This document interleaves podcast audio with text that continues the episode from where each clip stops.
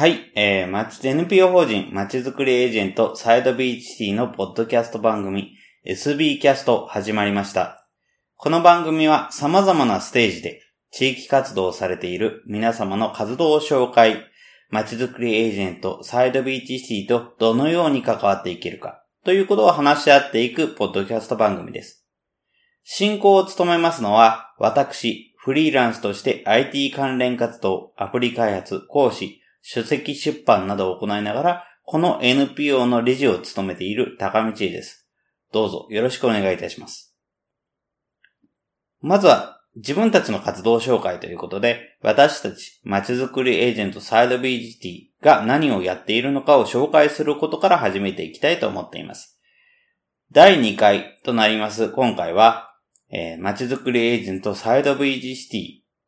こちらが NPO 法人になる前の創始者として活動されている、現在副理事長として活動されている、えー、志田健一さんにお話を伺いたいと思います。よろしくお願いいたします。はい。よろしくお願いします。志田です。私が主にやっていることは8つあります。1つ目が組織運営です。副理事長として事務的なことや管理業務などをやっています。また、所属するメンバーをフォローしたり、コミュニケーションを取ることも組織運営上必要として実行してます。で、メンバーに SBC のイベントや勉強会に協力してもらったり、参加していただいたり、または個別にメンバーとの連絡を取る、そういったようなこともやっております。もともと私から一緒に活動しようとお誘いした人も多いので、メンバー皆さんの活動のお手伝いをさせていったことも当然行ってます。例えば、街歩きや水生生物の販売会とか、あるいはシェアスペースでのイベント、またはコンサートなど関係者を含めた皆さんの活動のお手伝いを幅広くさせていただいてます。それと、組織運営として SBC には様々なメンバーが集まっていただいているということもあり、いろいろと発掘される課題、こちらの対応もやっております。二つ目、新規メンバーの拡充。USBC 来ちゃいのよというノリで、個別にいろんな方々にお声掛けさせていただいたりもします。ただ、いろんな方々と言いましても、基本的には地域で活動されている方、あるいは社会課題に関心がある方、そういった方を対象に SBC にお誘いさせていただいてます。また、基本的には SBC の一員になった人が NPO という法人、組織において恩恵を受けれることを前提としています。今まで一人でやってきて限界に達しているという人、そういった人が恩恵を受けやすくなる。また、その恩恵とは、IT ツールの活用、作業分担性、コミュニティ参加、活動実績の受益など様々です。メンバーの中には、東京五輪のボランティアなど、ボランティア実績の提出が求められているところで、SBC のイベントでお伝い、お手伝いしたことを実績証明として提出された人もいました。そして3つ目。新規企業連携と団体の拡充です。SBC と連携することで、企業活動や社会活動の内容が強まったり、貢献度合いが高まるということを目指して連携をさせていただいてます。これを前提として、ウィンウィンの関係を構築すること、また新しく提携企業ができることで社会が良くなればということを目指して、新規提携企業の拡充をさせていただいてます。ただ、提携先や、提携先は企業や団体に限定していないので、場所やあるいはイベント名だったりすることもあります。四つ目、協力者作りです。役員、会員、参助会員以外にエージェントと呼ばれる協力者がいます。エージェントは登録制のサポーターのようなものです。イベントなどを積極的におつお手伝いしてくれるパートナー、フレンズみたいな方々であります。そういったエージェントの方々の協力を得て、イベントや勉強会などを SBC として遂行しております。5つ目、コンセプト作り。現在 SBC で取り組んでいる地域ブランディングでは SBC そのもののコンセプト作りにもつながっています。そしていろいろな事業に名前を付けることも私のお役目であります。例えば、カフェイベント、サイドビーチコーヒー、逗子海岸のクリーン活動、サイドビーチクリーン、IT 勉強会、SB キャンプ。このポッドキャスト配信は SB キャスト。すべて略して SBC としています。例外として、フェイス2フェイスの社外勉強会、フェイスブックなどもあります。6つ目、外交。地域イベント、勉強会、街歩き、市民大学校など、いろいろなところに積極的に参加し、外交をしています。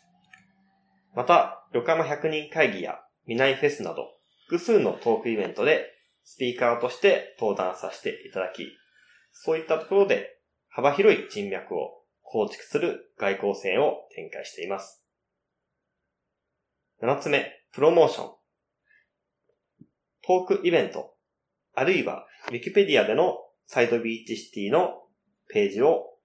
加筆したりして PR 活動をしています。それ以外には横浜18区などの地域ブランディング活動などをし、プロモーションしています。また変わったプロモーションとしては、独自に私が配合したシダハイボールというアルコールを販売し、SBC としてはアルコールを販売するというようなことで PR 活動をしたりもしてます。そして最後に8つ目、ブラックオペレーション。深夜の〇〇プロジェクトと名付けた深夜のプロジェクトをやっています。今まで実施した場所は横浜、鎌倉、大阪、函館、広島、山口。主に深夜の公演プロジェクトと名付けたブラックオペレーションでは、深夜の公園に行き、いろんな遊具を動かしてみたり、公園の状況を調査したり、また何か問題があれば、そういった問題を課題解決事案として行政に通報する。そのような地域調査活動として深夜の公園プロジェクトをやっております。他には、大阪の愛林地区、こちらの深夜の愛林地区プロジェクトというものを実行したり、深夜のお寺プロジェクトと言いまして、鎌倉のお寺に深夜に行ってみる。こういったようなこともやってました。他、潜入活動や独自調査、あるいはブラックバードと名付けた、通常では拾えないゴミを拾うという社会課題解決型の活動もしております。このようにブラックオペレーションと名付けた社会課題解決の活動によって、行政や他の団体が対応できないことも SBC として実行しております。以上が私がまちづくりでエージェントサイドビーチシティでやっていることです。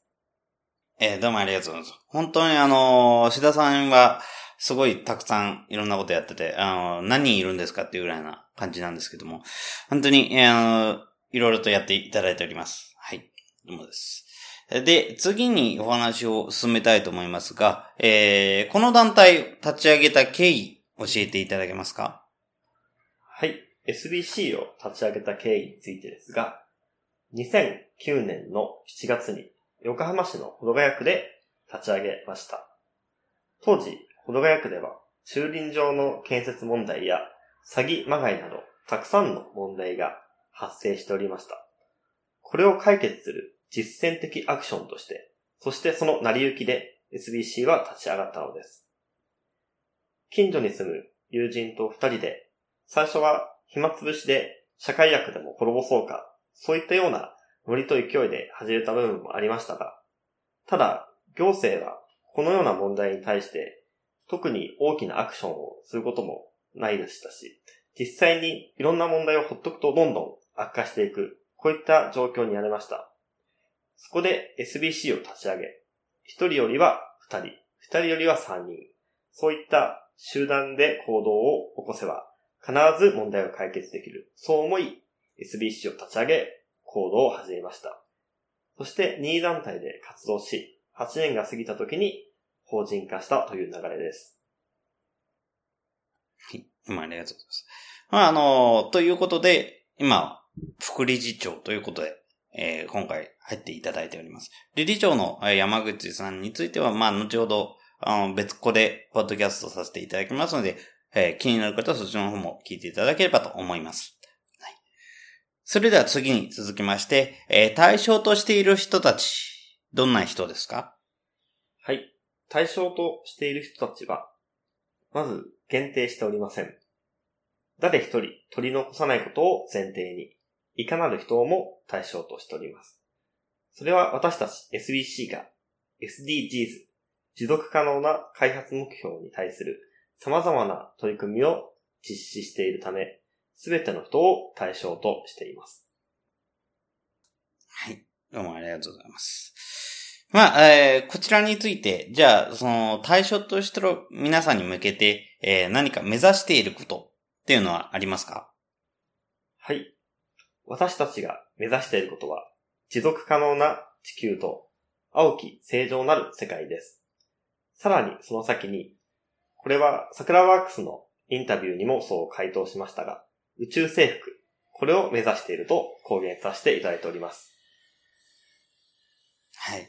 まあ、正直、あの、そんな話してたんだっていうのは、あの、理事の自分も割と初耳なところあるんですけれども、まあ、そんな団体だったりします。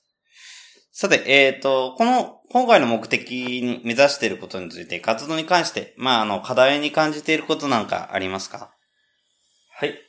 SBC としては、都内でも活動できる登録制の拠点が、新宿、中央区にもあります。実際に、下が平日は都内にいることから、都内でもこのような活動拠点を活用したいと思っています。ただ、SBC の拠点が横浜であるため、なかなか都内で活動することはできません。ですので、今課題に感じていることは、都内での活動をいかに活性化していくか。そのためには、どのぐらいの人員が必要なのか、どのぐらいの活動フィールドの拡充が必要なのか、これを活動に関する課題として感じています。どうもありがとうございます。それらの、えー、活動に際して、えー、どんな人が、どんなものがあったら、いたらいいなっていうふうに思ってますか？はい。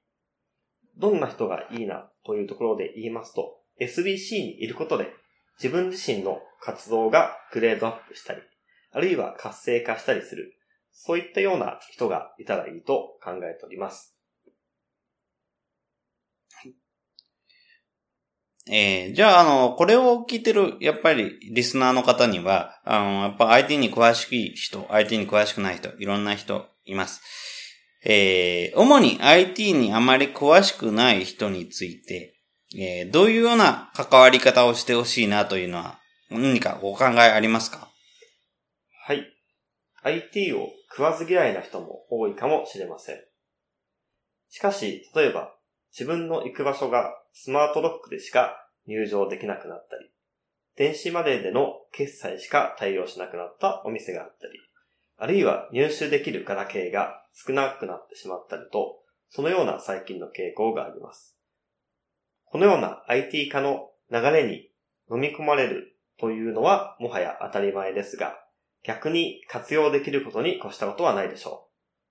人には人の IT の活用方法があります。自分なりの IT 活用方法のヒントを得ていただきたいと思います。SBC は IT の技術者や IT に詳しいメンバーで構成されています。ですので、IT にあまり詳しくない人でも、IT についてどう関わっていくか、IT をどのように活用していくか、こういったようなヒントを得たり、また私たちと活動することで、しっかり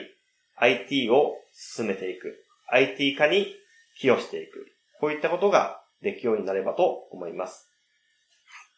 ありがとうございます。それでは、今後、インターネットなどで、えこのサイドビーチティのことや、吉田さん自身の活動など知るにはどうすればいいでしょうか？はい。主に SNS とウェブサイトで SBC の活動内容については配信させていただいてます。また、いろいろなイベントなどで、ライトニングトークなど、ショートプレゼンをさせていただく機会がありまして、その時に SBC の活動を紹介させていただいています。また、イベントカードを毎月発行し、そのカードをいろんなところに置かさせていただいたり、あるいは手渡しさせていただく、そういったことで私どもの活動を皆様に知っていただくようにしております。はいどうもありがとうございます。そうです。あのー、こちらもちょっと説明全然しなかったんですけども、明治サイズのちっちゃいイベントカードっていうのを作って、毎、毎月こちらをお配りしています。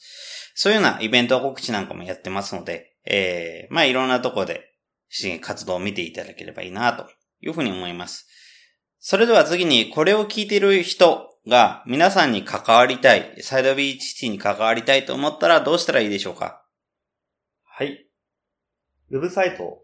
に sbc.yokohama というものがありますので、そちらを見ていただくか、あるいは Facebook ページも用意しております。また、SBC の関係者にお問い合わせいただいたり、イベントや講座に参加していただき、その時に関わりたいということをお伝えいただければ、スムーズに案内させていただきます。はい、どうもありがとうございます。それでは最後になりますが、あの、これを聞いてる人について、志田さん的には何をしてほしいなとかありますか？はい。SBC は、ミジンコから宇宙まで、実に幅広くやっている NPO です。いろいろとできることはあると思います。自分なりのスタイルで、気軽に SBC に参加できますので、ぜひともお声掛けいただき、様々なことができる、こう自信を持って、私どもにお声掛けいただければと思います。どうも、ありがとうございます。という方で、えー、志田さんの、えー、サイビシ副理事長の志田さんのお話でした。どうもありがとうございました。ありがとうございました。はい、どうもありがとうございます。はい。今回は、まちづくりエージェントサイドビーチシティの理事の自己紹介ということで、2回目は団体の副理事長である志田健一さんの自己紹介とさせていただきました。こんな感じで、まちづくりエージェントサイドビーチシティは理事ごとに考えもやっていることも異なってきています。もし、まちづくりエージェントサイドビーチシティに興味はあるけど、この部分だけで、それ以外の部分は関わらなくてもいいや、自分はちょっと、などと思いの方も、気軽に理事に声をかけていただければと思います。志田さんは、なんというか非常にまとめづらいのですが、とにかくいろいろなことをやっています。他のメンバーのサポートだったり、他の団体とのつながり構築だったり、事業のネーミングだったり、各種地域団体、メディアでのプロモーションだったり、調査活動など、本当にこの人何人いるんだってぐらいの活動をしています。正直これだけやってて本当に健康面など大丈夫なのかと不安に思うこともあるんですけれども、その志田さんのネットワークにこちらが助けられていることも非常に多い状態です。この NPO 法人まちづくりエージェントサイドビーチシティには、任意団体としてのサイドビーチシティと NPO 法人化した後のサイドビーチシティ、二つの顔があり、任意団体として地域の課題解決などを積極的に行い、今のサイドビーチシティの礎を作っているのが志田さんと言えます。抱える課題としては、都内での活動拠点活用について、まちづくりエージェントサイドビーチシティが掲げる IT の地域利活用という課題は、どの地域でも等しく同じような課題になっていると思います。やはり、まちづくりエージェントサイドビーチシティメンバーも多くないため、どうしても東京で発生した課題に積極的に関わることはできません。このような拠点を有効活用できる人もいてくれると良い、ということでした。まちづくりエージェントサイドビーチシティとしては、今後も IT 活用だけでなく、様々なイベントを開催していきたいと思っています。そして多くの人に街づくりエージェントサイドビーチシティを知ってもらうことをやっていければと。皆様の参加もお待ちしております。最後に感想の受付ですが、このポッドキャストの感想は Twitter や Facebook などで受付しております。ハッシュタグ sbcast045 で投稿いただけると幸いです。それらが使えないなどという方は、まちづくりエージェントサイドビーチシティサイトのお問い合わせフォームかなどからご連絡いただけると幸いです。それでは次回以降ですが、次回はまちづくりエージェントサイドビーチシティ理事長の山口良介さんのお話を伺いたいと思います。そしてその次から横浜市内で地域活動をされている多くの方へのインタビューを行っていきたいと思います。それでは第2回目の SB キャストを終了します。お聴きいただきましてありがとうございました。